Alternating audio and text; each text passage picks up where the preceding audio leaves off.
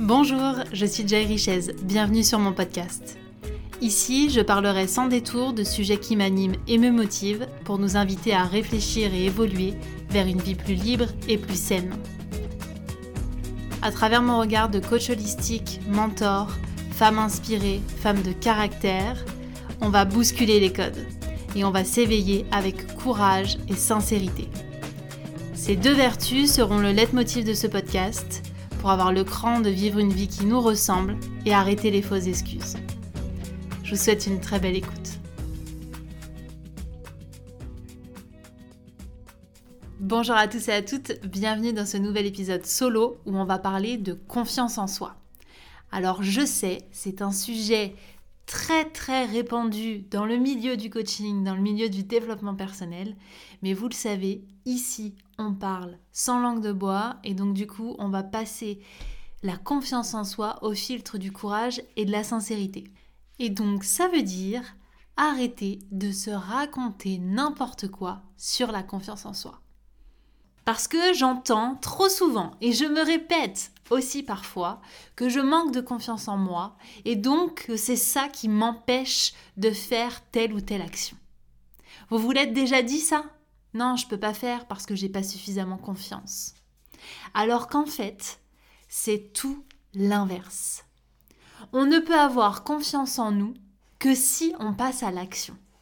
Parce qu'il y a un élément majeur à intégrer, c'est que la confiance en soi n'est pas innée. Ce n'est pas un trait de caractère que l'on a à la naissance ou que l'on n'a pas. C'est une pratique. Au même titre que le sport, que la lecture, que la cuisine, la confiance en soi se cultive. Et je pourrais m'arrêter là. Je pourrais juste vous lâcher ça et arrêter cet épisode. Parce que l'essentiel est dit.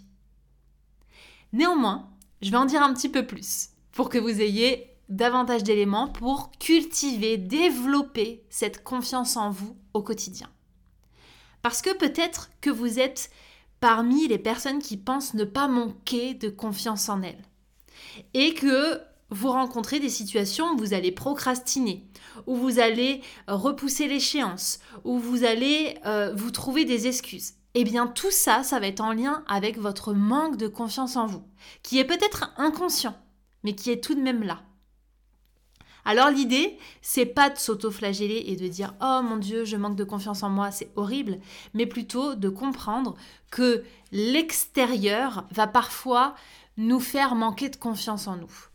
Que ce soit d'un point de vue cycle, donc c'est-à-dire dans quel moment de notre vie on est. Et bah parfois, quand on subit une rupture, des deuils, quand euh, on a un gros bouleversement dans sa vie, oui, on perd confiance en nous. Et j'ai envie de dire que c'est rassurant. Parce que ça veut dire que on n'est pas infaillible. Ça veut donc dire qu'on n'est pas mort, on est humain. Et ça, j'aimerais vraiment qu'on l'honore, le fait d'être en vie et de ressentir des émotions agréables et désagréables. Et de parfois pas avoir suffisamment confiance en soi pour rentrer dans cette discussion ou faire telle et telle tâche et que c'est complètement ok en fait. Mais juste le fait de le reconnaître, déjà ça désamorce les choses. Ensuite, ça peut être lorsque l'on rencontre quelque chose de nouveau à faire. Puisque l'on ne connaît pas, on n'a pas de repère, on peut manquer de confiance en soi. Et c'est entièrement normal. Et encore une fois, rassurant. Parce que si on était à chaque fois dans la posture de la personne qui sait tout faire, qui a tout vu, sauf vous connaissez la suite, bah déjà, euh, ça serait ennuyeux au possible, mais surtout ça retirerait une part de l'expérience humaine qui est j'apprends, je tire des leçons, je découvre des choses nouvelles et ensuite j'évolue. Donc, ayez conscience que quels que soient les cas où vous pouvez consciemment ou inconsciemment manquer de confiance en vous, c'est juste normal. Et que par contre, le réflexe à avoir, c'est de prendre conscience que la confiance en soi se cultive par apprentissage, par pratique. Et donc, j'entends très souvent des personnes que j'accompagne cette fameuse phrase de je crois que je manque de confiance en moi, c'est pour ça que j'arrive pas à ça, ça, pardonnez-moi de vous le dire, ce sont des excuses. Des excuses pour ne pas faire. Parce que si vous attendez d'avoir 100% confiance en vous pour pouvoir faire ou même pour pouvoir être dans une certaine posture, il ne se passera rien. Parce que, encore une fois, on pense à tort qu'avoir confiance en soi, c'est y aller en ayant des certitudes sur tout, en n'ayant plus peur, en connaissant l'issue et évidemment la réussite, et en ayant une pratique suffisamment musclée pour pouvoir se lancer. C'est totalement erroné. Avoir confiance en soi, ce n'est pas avoir une foi inébranlable en nos capacités et pouvoir aborder toutes les situations sans aucune difficulté. C'est avoir une relation avec soi où on sait qu'on pourra faire face aux difficultés, aux aléas, aux épreuves. Donc, une relation entre soi et soi qui nous indique que quoi qu'il arrive, tout va bien se passer. Parce qu'on a les ressources. Avoir confiance en soi, c'est donc avoir de la visibilité sur notre potentiel et qu'est-ce qui nous permet concrètement de cultiver cette confiance en soi au quotidien, puisque c'est une relation avec soi. Ça veut donc dire que ça va découler de pratiques entre soi et soi.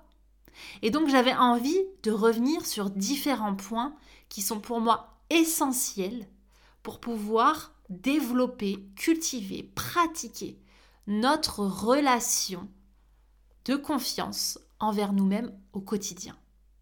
Le premier point, et là je ne vais pas vous surprendre, c'est d'être honnête. D'être honnête envers soi, de reconnaître les sujets sur lesquels on a du mal à voir la vérité en face.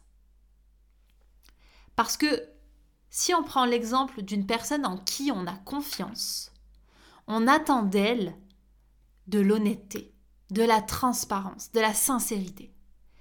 Mais la question à se poser, puisqu'on parle de confiance en nous-mêmes, c'est est-ce que je suis suffisamment honnête avec moi?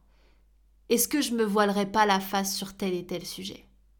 Et vous et moi, on sait qu'il y a des sujets sur lesquels on met un gros voile par-dessus parce que c'est plus confortable. Donc si vous voulez cultiver votre confiance en vous, je sais ça va pas être agréable tous les jours, mais il va être nécessaire de regarder les petits mensonges qu'on se raconte au quotidien, les petites excuses qu'on place par-ci par-là pour ne pas être dans l'action parce que ça nous arrange. Et ça, au quotidien, ces mensonges, ces excuses, ces histoires, elles vont venir rogner petit à petit tout ce qu'on a pu construire de d'honnête envers nous. Parce que, comme dans chaque relation, on se fera rattraper par nos mensonges. Donc l'idée, c'est de remettre de la transparence et de l'honnêteté déjà avec nous-mêmes.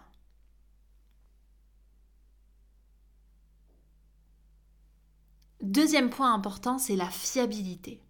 Lorsque vous vous engagez avec vous-même, arrêtez de croire que ça n'a pas d'impact lorsque vous ne le faites pas.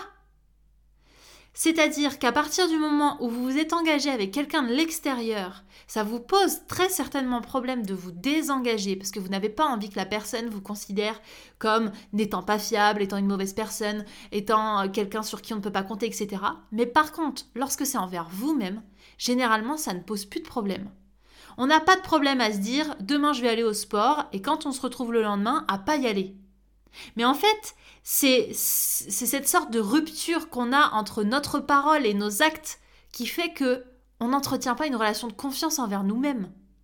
Donc plutôt que de critiquer ceux autour de nous qui manquent de fiabilité, retournons le miroir sur nous pour regarder les endroits où justement on a dit qu'on allait faire quelque chose et on ne l'a pas fait ça ne nous viendrait pas à l'esprit de faire des promesses à nos enfants et de ne jamais les tenir Eh bien, prenez conscience du nombre de fois où vous vous faites des promesses, où vous vous engagez sur quelque chose avec vous et que ça ne va pas au bout. Et cette fiabilité, elle commence déjà entre vous et vous. Et peut-être que vous allez vous rendre compte que vous vous fixez des actions qui ne sont pas atteignables. Et donc là, je reviens au point numéro un, de savoir être sincère et de dire en fait, euh, le fait d'avoir dit que j'allais faire 6 euh, jours sur 7 du sport, c'est peut-être un peu surcoté. Pour revenir à une vraie sincérité, de se dire, ok, déjà si j'en fais deux fois, ce sera mieux que zéro que ce que je fais actuellement, et ce sera pour moi une occasion d'honorer mes engagements. Et vous allez voir qu'à force d'honorer vos engagements, vous allez pouvoir les modifier et les faire évoluer. Mais arrêtons de croire qu'on peut courir un marathon après avoir fait deux running au bord de mer avec mamie Cosette. Non. Tous mes respects, bien sûr, pour mamie Cosette, qui s'entraîne visiblement au marathon. Ce que je veux dire, c'est qu'à partir du moment où vous vous engagez avec vous, essayez, bien sûr, je retire tous les aléas de la vie, euh, mais arrêtez de me faire croire qu'on a tout le temps des urgences aussi. On se raconte beaucoup d'histoires là-dessus. Donc, dans un quotidien où les choses se passent de façon naturelle, où on a surchargé notre emploi du temps, où on a surcoté nos objectifs, revenons à de l'honnêteté envers nous-mêmes et engageons-nous sur des choses que l'on est capable de respecter. Et c'est ça qui va nous permettre, encore une fois, de cultiver notre confiance en nous, parce que ce que l'on attend aussi d'une personne en qui on a confiance, c'est de la fiabilité. Donc prenons conscience que c'est important de nous la donner d'abord à nous-mêmes. Le troisième point, et non des moindres, c'est le fait de se traiter avec respect. Et ouais, et ça je crois que c'est le point le plus difficile parce que toutes les parts de nous vont s'en mêler. Et très souvent, on a envie de choisir la part de nous qui nous invite à avoir le plus de sécurité, donc c'est-à-dire à rester dans notre fameuse zone de confort que j'aime à appeler notre zone de connu. Parce que je ne suis pas contre l'idée d'avoir du confort dans notre vie, bien au contraire. Par contre, ce qui pose problème, c'est de faire face à l'inconnu, à l'incertitude, je dirais même. Lorsque l'on n'a aucune visibilité sur le résultat, on est en mode panique. Parce qu'on ne sait pas si ça va bien se passer ou pas bien se passer. Et moi, j'aime réfléchir en me disant que si j'avais la visibilité sur l'ensemble de la situation, comme si je pouvais dézoomer, vous savez, les, images que l'on voit de la Terre, ou au lieu de la voir à même le sol de où on se trouve géographiquement, et de la voir d'en haut, toute ronde, toute belle, et de voir toutes ces étendues d'eau et de terre, ben on pourrait faire exactement pareil pour nos situations.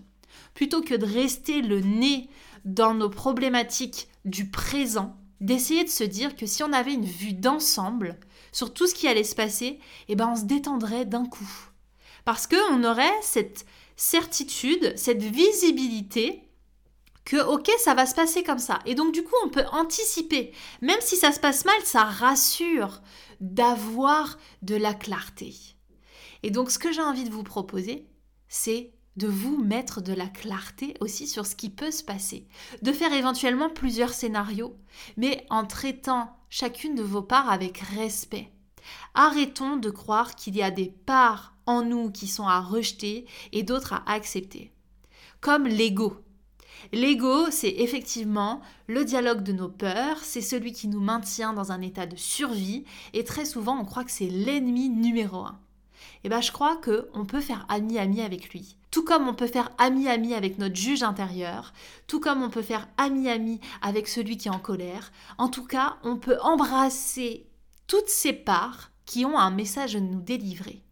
Et dans cette notion de nous traiter avec respect, c'est à la fois avoir un accueil de tout ce qui se passe à l'intérieur de nous, parce qu'on on a tous ces différentes facettes de on est à la fois content et stressé, on est à la fois euh, grincheux et enthousiaste. En fait, ce sont des parts de nous qui sont là pour nous délivrer un message. Lors de mon dernier stage en communication non violente la semaine dernière, je me suis rendu compte que l'accueil de ces parts d'un point de vue collectif était essentiel, voire nécessaire.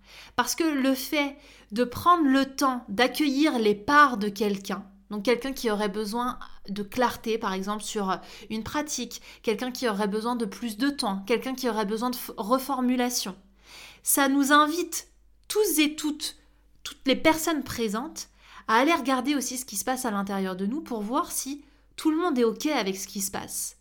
Et puis parfois, il peut y avoir la petite part qui est tiraillée en mode ah, oh, vas-y, ça saoule, moi je voudrais aller plus vite, j'ai tout compris. Une autre part qui dit ah bah non, c'est quand même gentil de prendre le temps pour cette personne. Et puis une autre part encore de ah bah tiens, super, ça me permet de me reposer et de relire mes notes. En fait, il se passe toujours un dialogue interne qui peut être considéré par nous-mêmes comme respectueux ou irrespectueux. Moi, j'aimerais nous proposer de regarder ce qui se passe à l'intérieur de nous, non pas avec jugement, mais juste avec accueil. Et avec accueil, ça veut dire, ok, j'ai une part de moi qui se dit ça, puis j'en ai une autre qui se dit ça, et encore une autre qui se dit ça. Et il n'y en a aucune qui est meilleure ou moins bonne. Elles sont toutes là et elles ont toutes une utilité. Justement, vous avez déjà dû m'entendre parler des émotions avec le même discours, que chacune avait un message à nous délivrer, et je pense que les parts de nous sont parfois des émotions, mais parfois des besoins aussi, ou, des ressentis. Et quel que soit le mot que l'on utilise, l'idée c'est vraiment de faire comme on fonctionnerait avec une famille, et de prendre en compte ce que telle part a à dire. Et pour ça, dans la notion de respect, il y a dans un premier temps de l'écoute. Alors ça paraît très basique, hein. mais pourtant, combien de fois par jour vous écoutez les parts qu'il y a à l'intérieur de vous, plutôt que de les chasser En fait, ces pensées qui reviennent encore et encore, que vous essayez de chasser, à force de méditation, de breathwork et autres pratiques fabuleuses, certes, mais qui n'iront pas plus loin si on n'accueille pas ce qui se passe en nous. En fait, ce qui ne fonctionne pas dans les outils de développement personnel ou de spiritualité, c'est lorsque on refuse d'accueillir ce qu'il y a déjà au présent. Nous, on veut avoir des recettes magiques pour être serein dans notre vie, pour être sans stress, pour avoir confiance en nous, pour s'assumer, etc. Mais sans rien faire. On ne veut pas aller gratter, ce qui est un petit peu douloureux. Alors, encore une fois, je reviens à mon point numéro 1, le fait d'être honnête.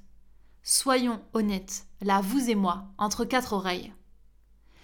Tant qu'on n'ira pas voir ce qui se passe en nous, tant qu'on verra pas ce qui vient nous perturber, ce qui nous dérange à l'intérieur de nous, on fera rien évoluer. On ne peut pas transformer ce que l'on ne voit pas. Alors que si on écoute avec juste bienveillance et respect toutes les émotions, tous les besoins non nourris, toutes les sensations désagréables et inconfortables que l'on ressent, on devient beaucoup plus tolérant et accueillant dans le jeu de notre vivant. Parce que, je rappelle tout de même, et je l'ai déjà dit au début de l'épisode, lorsque l'on ressent des émotions qui viennent nous chahuter, c'est que l'on est vivant. Donc l'idée, c'est de se dire, ah ok, en fait, j'ai de l'humanité en moi, génial, je peux l'accueillir. Et que ça sorte en larmes, en colère, en désespoir, en déception, ça n'a aucune importance. Quand je dis d'accueillir sans jugement, c'est de ne pas coller une étiquette dessus, bien ou pas bien. C'est. Point. Donc je vous répète les trois premiers points. Être honnête envers soi. Être fiable envers ses engagements. Tenir ses promesses. Et le troisième point, se traiter avec respect. Et ça, ça passe par l'accueil de son monde intérieur. Et le quatrième point, et ce sera mon dernier, ce sera d'accepter d'être en constante évolution. Alors vous pouvez le dire avec d'autres mots si vous voulez. Le temps file, on vieillit, on prend de l'âge. Tout ça, ça veut dire quoi? Tout ça, ça veut dire qu'on est en mutation constante, qu'on est forcément dans un processus de changement que j'évoquais dans l'épisode précédent. Et que ça, ça nous amène aussi à conscientiser qu'il sera peut-être nécessaire de faire des deuils. Des deuils de conditions physiques, des deuils de situations, des deuils de relations, des deuils de posture, des deuils d'identité. Et je l'ai déjà évoqué justement dans l'épisode précédent, mais là je voudrais vous rappeler que le fait d'accepter d'évoluer, c'est aussi prendre en compte que l'on ne sait pas tout, que on n'est pas infaillible et que chaque expérience que l'on va être amené à vivre va nous permettre de grandir et de gagner en maturité. Et que vous ayez 20 ans, 30 ans, 60 ans ou 90 ans, il y a toujours des choses nouvelles à apprendre. Il y a toujours des sujets sur lesquels on peut se perfectionner. Il y a toujours des endroits où on peut gagner en tolérance, en ouverture, en compréhension. Et tout ça, ça permettra de venir renforcer votre confiance en vous, parce que justement, le fait de s'ouvrir à d'autres réalités, d'autres fonctionnements, on vient aussi se rappeler qu'on est nous aussi en évolution et qu'on est totalement imparfait. J'aime bien cette phrase qui dit On ne sait pas ce que l'on ne sait pas. Et trop souvent, je rencontre des gens qui pensent que ça y est, tout est acquis, qui sont hyper experts dans un domaine. Et je crois que les choses évoluent à une telle vitesse que oui, on peut être expert à un instant, mais le lendemain, tout peut être transformé.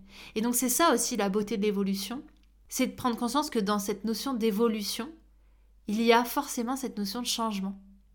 Et que on va être confronté à des renouveaux, on va être confronté à des questionnements, à des doutes. Et c'est ça qui va nous amener à renforcer notre capacité à faire face aux aléas et autres bouleversements de la vie. Et le fait de se considérer comme un être imparfait en évolution, eh bien, ça veut aussi dire qu'on accepte parfois d'échouer pour pouvoir apprendre davantage. Et c'est ça qui va venir redorer votre confiance. Donc je vous rappelle les quatre clés pour pouvoir cultiver votre confiance. Le premier, l'honnêteté. Le second, la fiabilité. Le troisième, le fait de se traiter avec respect. Et le quatrième, d'accepter d'être en évolution.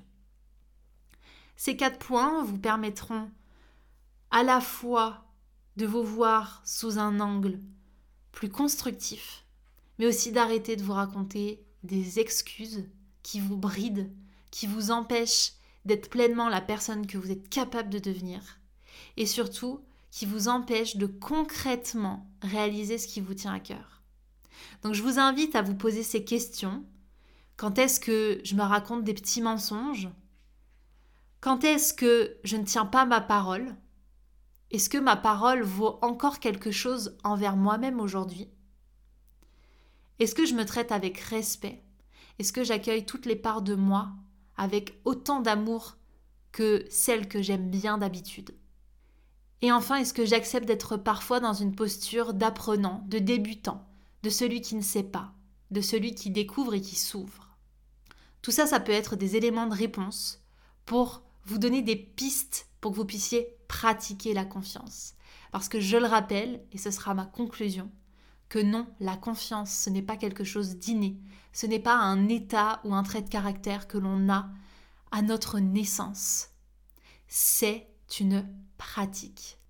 C'est quelque chose à développer, à chérir et à muscler dans nos quotidiens. Je vous souhaite une très belle réflexion. Je vous remercie infiniment pour votre écoute.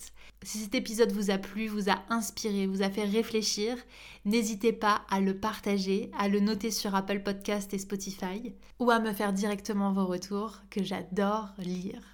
Et j'en profite pour vous proposer de me rejoindre lors de ma pause sans filtre, c'est-à-dire un moment rien qu'à nous en ligne sur Zoom que je vous propose gratuitement mardi 20 février à 12h30 où on va parler de sincérité.